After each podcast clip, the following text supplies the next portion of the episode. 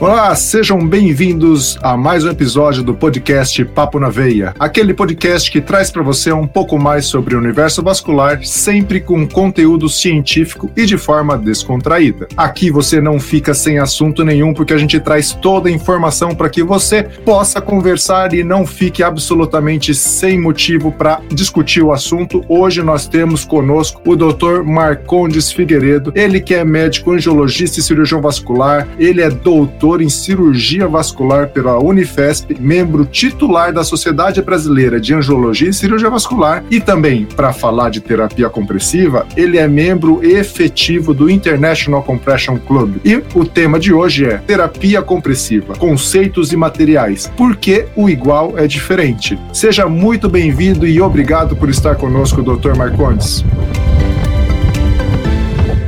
Bom dia, Kikuchi. É uma honra para mim estar aqui com você. É, esse assunto muito me agrada. Eu estudo isso há um, há um, bom tempo. Tenho mestrado na área e vai ser muito gratificante esse, esses momentos nossos. Não só mestrado, né, Marcondes? Poxa, a gente já compartilhou livros, publicações e muita coisa no assunto. Você que é um grande estudioso do segmento, acho que vai poder esclarecer aqui o nosso ouvinte e aquele que está assistindo a gente no YouTube sobre esse tema que a pergunta é meio estranha, hein, Marcondes? Como assim? O igual é diferente? Porque é, a gente sempre ouve dizer e ouve falar assim sobre elastocompressão, terapia compressiva, afinal, é a mesma coisa ou não é? Qual que é a diferença? Na minha cabeça, eu consigo, assim, eu de fato nunca vi um, um conceito explícito, né? mas eu, elastocompressão é quando se refere à compressão elástica. Eu acho que o tema mais amplo é terapia da compressão, porque hoje o inelástico tem crescido muito, nós vamos, eu creio que você vai abordar esse assunto hoje comigo, é uma compressão que tem crescido muito, que o termo até compressão, a gente fala contenção, né, sobre inelástico, mas eu acho que a diferença do elástico compressão com terapia compressiva, ela existe. Mas ficou genérico, né, todo mundo fala, ah, elástico compressão, elástico compressão, é porque se refere à meia. A meia domina muito o mercado da compressão, mas os outros produtos têm crescido bastante. Bom, então aqui a gente já começa com um assunto, com uma definição de diferenças, né? Quer dizer que, apesar de ter sido generalizado o termo elástico compressão, ele vai direcionar a gente mais para a ideia do elástico elástico, enquanto a terapia da compressão é algo mais, mais amplo, que engloba mais. Agora, conta para mim, Marcondes, como foi que você se interessou na área e chegou aí a estudar? Qual que foi o seu caminho trilhado dentro da terapia compressiva até aqui? Em 1998, eu comecei a me interessar pelo assunto, mas, na verdade, minha ficha caiu em 2000. Eu tive num congresso em Roma, e lá da Itália eu olhei para o Brasil e falei, escuta, o livro do Maffei tem meia página escrito sobre compressão. Eu vi um livro lá em Roma dessa grossura sobre terapia da compressão compressão. Eu falei, então alguma coisa está errada. Ou os brasileiros não, não leem sobre compressão, ou não dão é, crédito. Então eu cheguei no Brasil e comecei a devorar o que comprei esse livro, trouxe ele comigo e comecei a, a estudar sobre compressão. E o que abriu mesmo a compressão na sociedade foi uma aula que eu dei na Sociedade Paulista em 2000, 2001, 2002, uma aula dessas de reunião de, de sociedade regional, era tudo presencial, né? Quando eu falei para o presidente da, falaram para o presidente da Sociedade Paulista, que eu não vou citar nomes, né, que e eu ia dar uma aula sobre meia, ele falou, ah, mas numa aula inteira, como que ele vai falar sobre meia? Falar assim, ah, usa meia para variz, pronto. E eu fui lá e dei uma aula de 40 minutos para eles, eles ficaram impressionados, foi quando, assim, realmente o tema despertou. Em 2003, eu dei uma aula no Congresso Brasileiro de, foi em Salvador, o Liberato me convidou, dei duas aulas, uma sobre compressão na trombose e compressão na úlcera. Foram as primeiras aulas de terapia de compressão em congressos brasileiros. E isso daí para cá apareceram vários seguidores, muita gente estudando sobre compressão. Isso me alegra muito. Os colegas já estão dominando mais, já sabem passar uma meia, né, para escrever e estudar. Isso é muito importante. A gente já escreveu dois livros, né? Você participa de um deles, a segunda edição do Terapia da Compressão e um assunto que eu leio toda semana, pelo menos eu leio um artigo de compressão. Excelente. Então aqui, pessoal, a gente está compartilhando parte da história da terapia compressiva aqui no, no, no nosso Brasil. lembrando, né? Então são 20 e poucos anos aí onde realmente a terapia compressiva começou a ganhar forma e hoje nós estamos aqui discutindo é, sobre materiais e, e, e, o que, que tem de diferente, porque afinal de contas, Marcondes, conta para mim, se a gente falou elastocompressão e elastocompressão está contida dentro da terapia compressiva, né, da terapia da compressão compressão. O que, que é exatamente um material elástico e quais são os produtos elásticos que a gente encontra aqui para utilizar? E aí, falando para o nosso ouvinte que está aqui, às vezes é, é um, um, colega fisioterapeuta que quer entender melhor, ou mesmo até o usuário, o que, que afinal de contas é um, um material elástico e o, quais são os produtos que a gente tem como definição desse material elástico? É, o material elástico é aquele material que se deforma na tensão. Né? A meia elástica é feita por um fio envolvido por outro fio, quer dizer, o fio interno é um fio de borracha envolvido por um fio sintético ou de algodão. Esse fio é pré-fabricado, depois isso é montado. Existem dois tipos de máquina que produz meia elástica, né? Que é a máquina tubular e a malha plana. A malha tubular já sai o tubo da meia, da, como se fosse o formato da perna ou do braço, e depois o pessoal fora dá o arremate, o restante, do pé e do, da, da ligação em cima. E o material Plano não, ele sai um pano, né, produzido, depois ele é costurado de acordo com a medida da, da meia que é utilizada. Então, existe esse material elástico que ele produz compressão permanentemente, que a gente chama de força de repouso. E existe o inelástico, nós vamos, eu penso que você vai me perguntar daqui a pouco, que é um material que não provoca compressão, ele provoca só, ele atua na, na caminhada. Então, conta um pouquinho para a gente o que é esse material inelástico, qual que é a principal diferença dos dois, o que está acontecendo aí, na Isso. diferença dos, das duas condições. Isso. O material elástico é o maior representante do material elástico é a meia, apesar que tem atadura, mas a meia é o maior representante, porque a gente diz que a meia faz força de repouso, alta força de repouso e baixa força de trabalho. O que, que é isso? A força de repouso é aquela tensão que fica permanentemente comprimindo a perna. A meia ela comprime o tempo todo, estando em pé, deitado, ela tá, a compressão é a mesma. E a, a tensão da, da meia é a mesma, não necessariamente a compressão. E a força de. A, e tem pouca força de trabalho. Ela, na caminhada, ela tem uma hemodinâmica própria, mas é uma hemodinâmica baixa. A inelástica já é uma compressão que a gente chama de contenção. Imagina uma armadura, você vestido com armadura. Então fica aquele produto fixo, rígido, envolvendo sua, o seu membro. Quando você anda, o músculo contrai. Quando o músculo relaxa, ele bate no anteparo duro e ajuda o sangue a retornar. Então é um mecanismo de ação diferente. A gente chama isso de força de trabalho. Só funciona quando está caminhando. É exatamente a musculatura do membro inferior que ajuda no retorno venoso. A confecção que você comentou, Marcondes, como que a gente pode diferenciar de malha circular da tubular? Pelo que eu entendi, né, então você comentou da forma de confecção dessa, dessas meias, onde a circular a gente não vai encontrar emendas, né? Ela constitui como se fosse é, na própria assim da, da, da, pessoa com esse material. Então a gente não encontra emenda. Já a plana, a forma mais fácil de diferenciar é que a plana ela vai ter alguma emenda, porque ela é costurada de forma plana na mesa. É, essa é uma forma de que a gente consegue diferenciar. Exatamente. A, ma a malha tubular da plana é porque uma tem marca, né, de costura, que é a malha plana, que a malha plana, como o nome está falando, forma o tecido, é um pano, como se fosse um, um você comprar um tecido fazer uma calça. Depois vem uma pessoa e costura ele na máquina, você vê a marca da costura certinha. É a meia que é utilizada para fazer é meia sob medida. A gente, essa, é, a fábrica que tem essa malha faz meia sob medida. Então a diferença da tubular para a plana é exatamente essa. Bom, Marcos, então a gente está comentando sobre os diferentes produtos, né? A gente está falando do mesmo produto, meia. Mas por que, que as meias podem ser diferentes? Por que, que é importante ter diferentes graus de elasticidade de produto? É muito importante isso, porque a, o grau de compressão define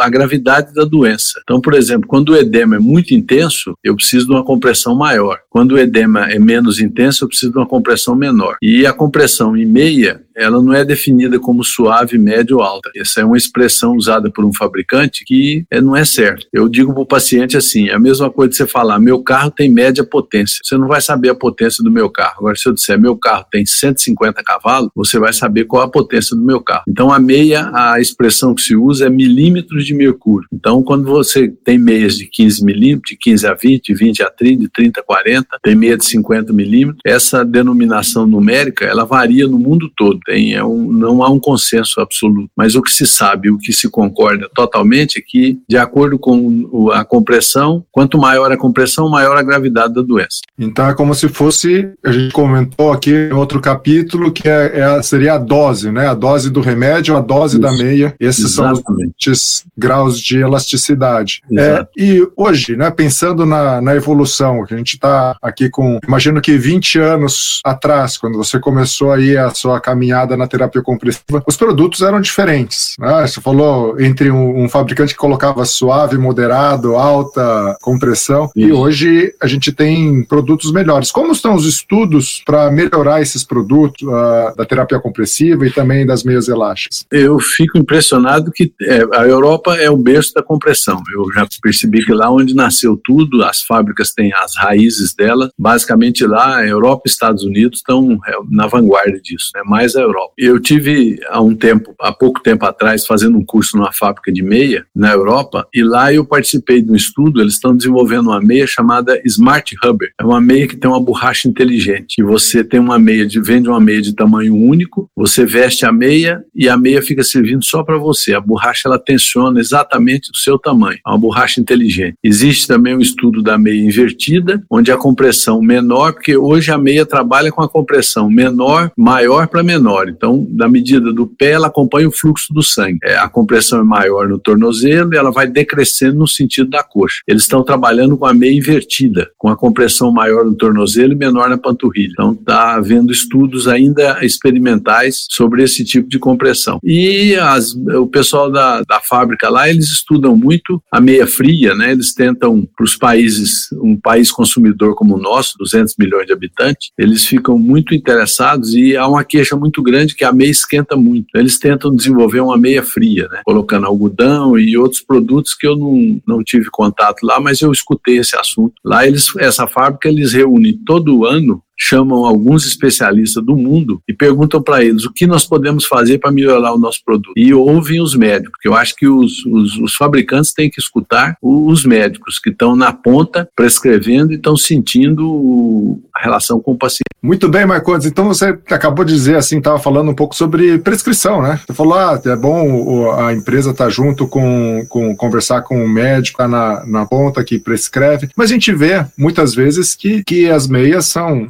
são vendidas, ou mesmo as pessoas simplesmente falam, ah, vou à farmácia, vou pegar numa loja, vou comprar uma meia de compressão. É, quem que deve prescrever a meia uh, elástica, né, o, o produto de terapia compressiva? É o médico junto com o fisioterapeuta, é um trabalho em conjunto. Afinal de contas, essa, essa questão da automedicação, né, que a gente vê na parte de remédios em si, também existe aqui na terapia compressiva? Muito. O, o brasileiro, ele, pelo menos, é é cultural nosso a se automedicar e de médico e louco, todo mundo com um pouco. E também de técnico de futebol, né? Todo mundo é técnico da seleção. É, todo mundo quer dar palpite e tal. A questão da meia é o seguinte, assim, na teoria, a meia até 15 milímetros de mercúrio, que é conhecida como meia de descanso, ela pode ser vendida sem prescrição médica nenhuma. Acima de 15 milímetros, ou seja, de 20, 30, 30, 40 e 50, eu acho que ela já, já, já exige um, um receituário médico ou pelo menos uma orientação de um profissional da área da saúde, um fisioterapeuta, de preferência o médico. Agora, isso é muito difícil, porque você vê paciente comprando meia, assim, agora o nível de consciência das pessoas está aumentando, né? Felizmente as pessoas estão mais atentas, o acesso ao médico está mais fácil e ele naturalmente vai procurar o médico quando ele quer usar uma meia, assim. Eu recebo muito paciente falando, doutor, eu vim aqui porque eu ia comprar meia, mas eu, eu preferi vir tomar, tirar uma consulta, o senhor me orientar com a meia. O grande problema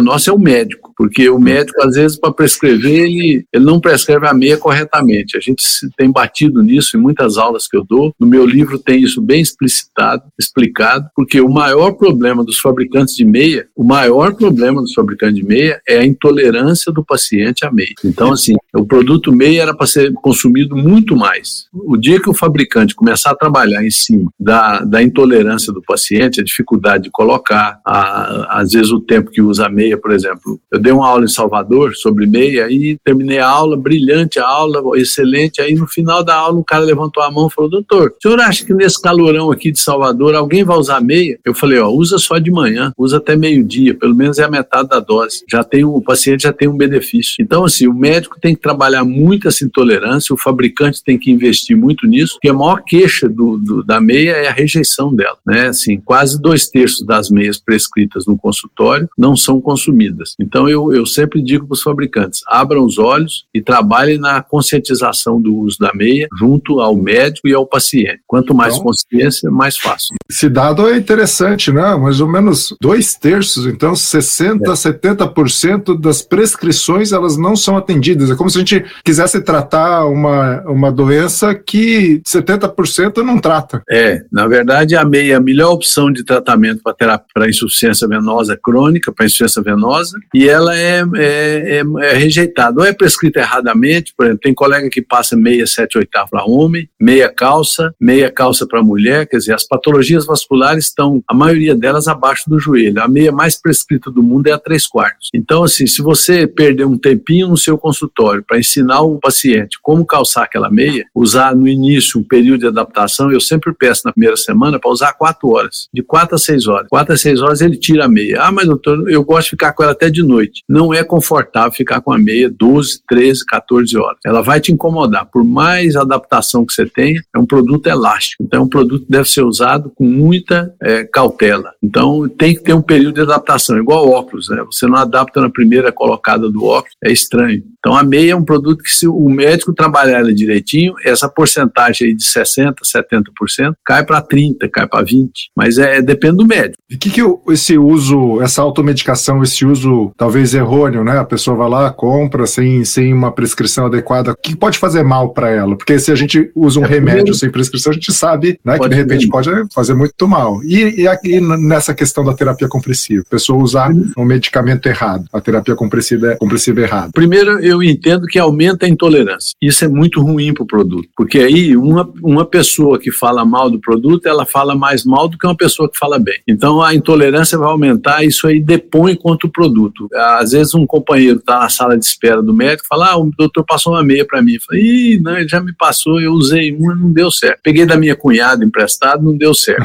Então isso é muito comum, né? Então a pior coisa para mim da, da automedicação, né, da autoprescrição é a intolerância. Primeiro ponto. Agora, os malefícios que podem provocar para o paciente seriam dor, né, dificuldade de colocar com, assim, gravidade. Gravidade não, porque o paciente começa a sentir dor, ele tira o produto. Ele não vai ficar usando para falar assim, ah, vai dar qualquer problema na circulação, vai cortar a circulação. Não, não corta, mas incomoda muito. É uma, que é uma coisa pior que uma coisa te apertando, principalmente na dobra do joelho, que a dobra do joelho movimenta e a meia tá estando acima da dobra, ela vai movimentando até ela formar um garrote ali. E aquilo vai machucando e em vez de ajudar, ele piora. Em vez de melhorar o retorno, ele piora o retorno. Então sempre eu falo, a meia não pode, ela tem que ficar dois centímetros ou um centímetro no máximo abaixo da prega do joelho, porque tem que dar, deixar a pessoa ter mobilidade. Ela, a meia tem uma palavra na meia para mim que é mágica, que a meia tem que trazer conforto. Especificamente o produto de compressão tem que dar conforto. Se ele não está dando conforto, tem alguma coisa errada. Para você que está escutando a gente aí, já puxa a calça, dá uma levantadinha na saia e vê se a sua meia está um a dois centímetros abaixo do, da linha do joelho aí, porque é aí que deve estar. Tá. E uma outra lição aqui que a gente aprendeu com o Dr. Marcondes: como escova de dente, como roupa íntima, a gente não deve compartilhar a meia elástica. É isso, é produto de uso que dá, exclusivo. O, o exclusivo da pessoa. Então, pessoal, nada de pegar a meia do seu familiar, nada de pegar do seu vizinho, porque realmente não é a mesma coisa. Agora tem uma curiosidade, né? Por que, que a prescrição ela acaba sendo importante? Porque se você pegar hoje, Marcondes, é, mesmo quando fala, eu quero uma meia é, de dose 20-30, né? É, você vai ali no, no, distribuidor, no vendedor, na farmácia da meia, e tem um monte de, de 20-30. Tem um monte de meias da mesma dose. Como que essas meias se diferenciam e como que o usuário, o profissional de saúde, pode perceber e ser orientado melhor né, na utilização dessas, dessas diversas, desses diversos produtos com a mesma pressão? Primeira coisa, a meia tem três, praticamente três modelos: o 3 quartos, o 7 oitavo e o calço. Modelo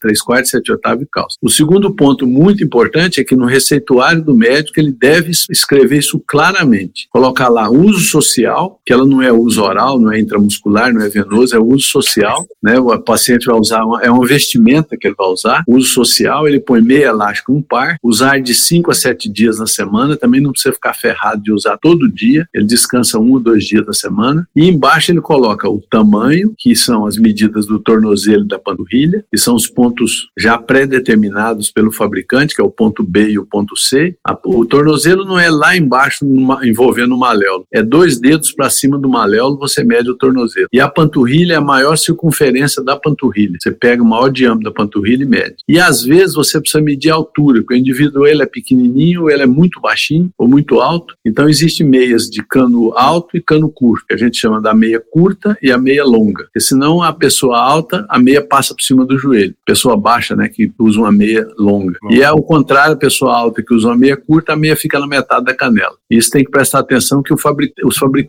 eles estão atentados para isso, eles estão orientados. Depois você põe qual é a dose, né, que o Picucci falou muito bem, a expressão dose é muito interessante, é de 20, 30, 30, 40 ou 15 a 20, que seria uma meia de descanso, e qual seria o modelo da meia, 3 quartos, 7 oitavos e calça. Então, isso tem que estar escrito na receita, ou seja, meia ela tem que ser prescrita igual um antibiótico, igual um anti-inflamatório, igual um analgésico, num receituário médico, é, para poder o, o balconista, porque senão você vai ficar à sorte do balconista. Você chega lá, o balconista olha bem na sua cara e fala, ah, acho que isso aqui, essa meia vai dar para ele, essa tamanho M aqui, aí entrega pro cara. Aí ele vai usar e fala, essa meia tá me apertando, eu não vou usar isso aqui não. Pronto, tá aí uma das causas da intolerância. Culpa de quem? Do médico. Então, pessoal, vamos lá. Você que que está passando aí, vamos exigir do seu, do seu profissional de saúde que tenha a orientação correta. E você, profissional de saúde, vamos lá aprender a prescrever a, a terapia compressiva da forma adequada. E falando em terapia compressiva, até agora a gente falou muito da meia, mas existem as faixas, né? As ataduras, que também são muito utilizadas. E muitas vezes também elas são adquiridas de forma sem orientação, de forma a se utilizar, ah, passa uma faixa em cima de, da, da perna que está inchada, né? Como que, que as ataduras se, se diferenciam? Como que elas são classificadas, as ataduras? É, primeiro a gente tem que falar da atadura de crepe, que ela ainda é muito usada entre nós médicos. A gente acaba de operar, fazer uma cirurgia de varizes, que é o tratamento que a gente mais realiza no consultório, nos, nos ambulatórios e no centro cirúrgico, e passa uma atadura de crepe. Aquela atadura de crepe, duas, de duas a quatro horas depois, não tem compressão nenhuma. É uma atadura só para efeito imediato, talvez para estancamento de algum sangramento que possa vir. Então, a atadura de crepe é uma atadura que a gente chama de suporte. Ela, ela serve só para segurar curativo, ela não faz compressão. Agora, falando de atadura, as verdadeiras ataduras, né, é, ou bandagens, elas são, existem as bandagens elásticas e inelásticas. Nada mais são do que tiras, né, são tiras de 10, 15, 12 centímetros, enroladas nela mesmo, né, vem um bolinho, e tem atadura que é, elas são classificadas em três tipos: a de curto estiramento, médio estiramento e longo estiramento. A de curto estiramento você não consegue expandir ela. Então, são conhecidas também como quase como inelásticas. Você faz força, é um pano quase endurecido. A de médio estiramento você consegue até aqui, e a de longo estiramento você consegue mais. Né? Quanto mais elástica, na minha opinião, mais perigoso de ser usado, porque você vai colocar a força que você quer nela. Né? Tem um trabalho inglês que 10 enfermeiras enfaixaram e eles mediram a compressão de 10 pernas. Tinham sete tipos de compressão, ou seja, não existe uma uniformidade. Por isso, a atadura de curto estiramento é a mais preferida dentre elas, porque elas, quando sobrepostas uma com a outra, elas conseguem manter uma compressão mais estável, que é a compressão inelástica. E quais são as formas é, diferentes de usar as mesmas ataduras? Você acabou de dizer uma forma que seria um tipo de sobreposição. Então você usa o mesmo produto em sobreposição. Existe outra forma diferente? Que resposta essa forma diferente de usar o mesmo material pode dar para gente? É, quando você usa é, um material em cima do outro, ele provoca uma rigidez, né? Porque a, a fricção de um produto em cima do outro faz a rigidez. Existe o enfaixamento em, em peixe, enfaixamento em oito. Esse, dependendo da quantidade de faixa que você coloca, hoje tem, por exemplo, o multistrato, que é, é famoso, ele nasceu na Inglaterra, que é uma sobreposição de ataduras. Hoje a, a, a dupla sobreposição já é igualada à de quatro sobreposição, que antigamente só usava de quatro. Né? Hoje a, a, a dupla resolve. E eles têm um desenho geométrico elíptico, que o desenho durante o enfaixamento você tem que colocar ele circular. Então hoje dificilmente se usa mais do que duas camadas, é isso? É, hoje basicamente tem, fabrica, tem um fabricante no Brasil que tem de duas camadas que eu uso, me agrada muito, muito interessante. O volume dá para calçar, botar o calçado. Ah, então é interessante, porque é o que a gente está falando, né? São ah, ataduras, que é um produto, e a gente tem várias formas de utilizar também, buscando aqueles conceitos de ser um pouco mais rígido, ter mais pressão né? Então tudo isso depende da forma de utilizar. Quer dizer então que a atadura ela é só para profissional de saúde aplicar ou existe a possibilidade de um usuário leigo aplicar a sua própria atadura? Não, na prática, na prática só o profissional de saúde, né? O usuário leigo ele não tem, não tem assim a, o treinamento, a capacidade de colocar a atadura, porque principalmente a elástica. Eu pessoalmente não uso atadura elástica. Eu não gosto da atadura elástica. Eu uso a atadura elástica em sobreposição. Quando eu vou sobrepor uma sobre a outra eu uso, mas isoladamente usar atadura elástica eu não uso. Minha atadura de preferência é atadura de curto estiramento, é inelástica. Existem várias no mercado brasileiro. Eu uso inclusive o meu pós-escleroterapia com espuma. Eu gosto muito de utilizar e sou eu que aplico. Então, assim, a aplicação dela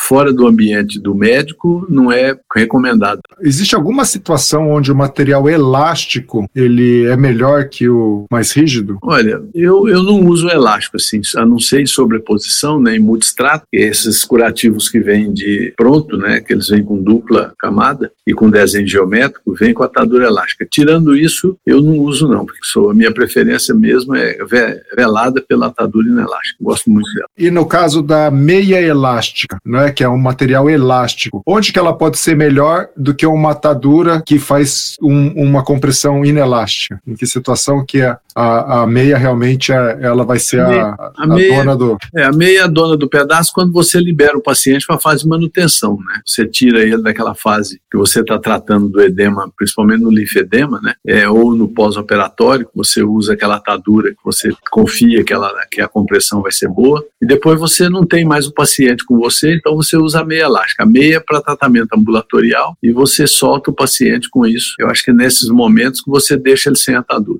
Muito legal. E o Dr. Marcondes comentou sobre o linfedema. Vocês que acompanham aqui o nosso podcast, não percam, porque a gente vai conversar sobre linfedema também em outro episódio. Então continue acompanhando aqui, seja no YouTube, seja aqui na plataforma de podcast, que a gente vai conversar mais para frente sobre linfedema. Dr. Marcondes, queria que o senhor deixasse agora uma mensagem aí para as pessoas que lidam com a terapia compressiva, com esses vários materiais que a gente conversou aqui, tanto jeito de usar o mesmo material de forma diferente, né? E aí é o título, por que, que o igual é diferente? Se o igual é tão diferente assim, qual mensagem que o senhor pode dar aí para as pessoas que usam ou para aqueles que prescrevem? A terapia compressiva é um método universalmente aceito, né? Assim, o mundo inteiro usa. Nós do Brasil estávamos muito atrasados com a terapia compressiva, né?